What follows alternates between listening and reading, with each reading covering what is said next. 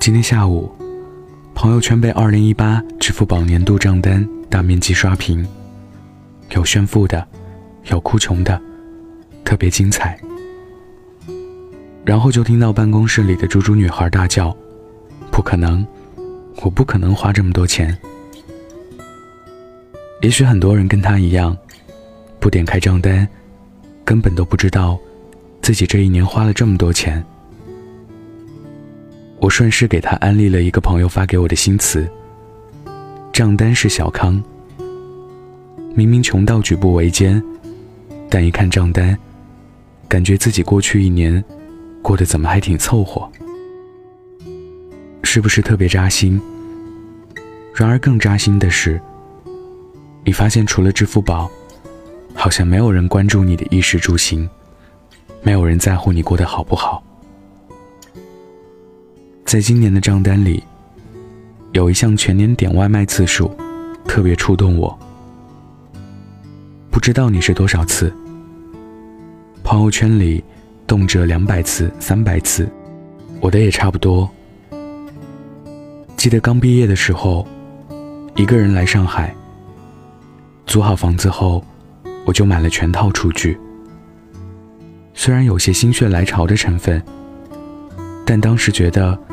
自己做饭是一种生活的仪式感。朋友圈也经常会晒自己做的晚餐，哪怕只是简单的炒饭，也会用心选料摆盘。后来因为工作越来越忙，也嫌麻烦，就再也没做过饭。前段时间，小晶晶在朋友圈晒自己做的饭的照片，我特别感慨的和她说。你现在跟我刚毕业的状态一模一样。希望你不要被工作磨灭了对生活的热情。仔细想想，你有多久没有好好吃饭了？早上起床，多眯了一会儿，匆匆赶去公司打卡，连吃早饭的时间都挤不出来。办公室里，每天还没到饭点。就要打开手机，叹口气。哪怕不知道今天要吃什么，也要赶紧点，因为晚了，可能就没法及时吃上饭。随便点了一份热卖套餐，送到后，发现与图片差的太多了，扒了几口，就丢了。晚上，公司经常要加班，依旧外卖。或者下班后，在地铁口附近的路边摊对付一下。时间久了，不仅生活质量下降了，连身体健康都有了问题。一人食中说：“我认为擅长做饭的人，也一定是会安排生活的人。在他们一丝不苟地对待手中的每一个食物，认真专注地吃好每顿饭的过程中。”充满了对生活极致的敬意和热爱。一份账单，并不能完全展现你的生活。你的好与坏，也不能全凭账单的金额左右。但你的外卖次数，暴露了你有没有好好生活。生活是自己的，犒劳自己，从未开始。新的一年，希望你照顾好自己，好好吃饭。晚安，记得盖好被子哦。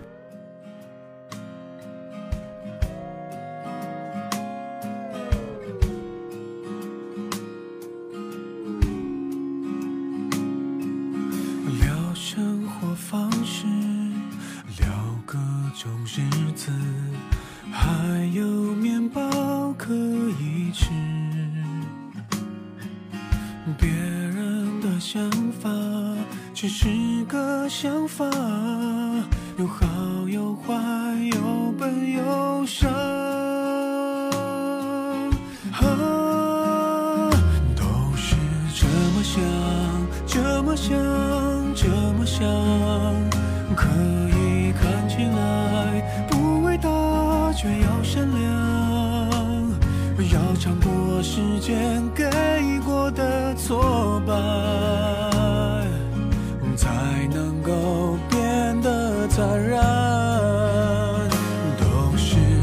想，这么想，这么想，可以微笑着自弹自唱，保持勇敢。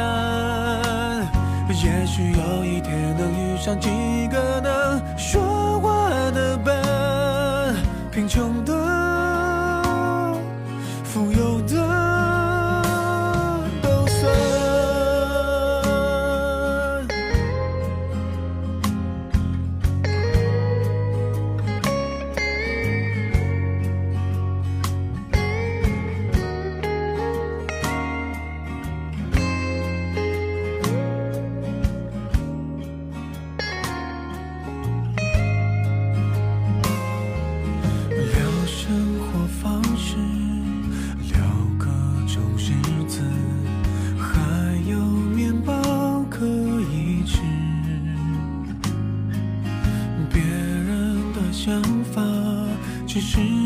想法，有好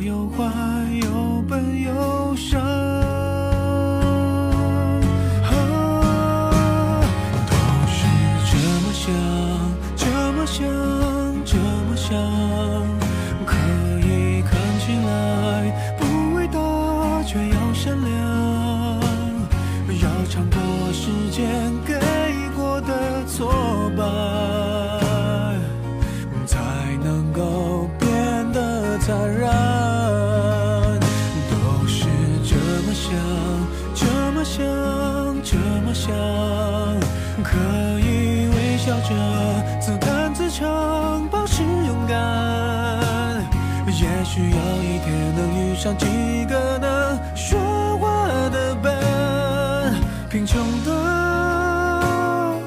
富有的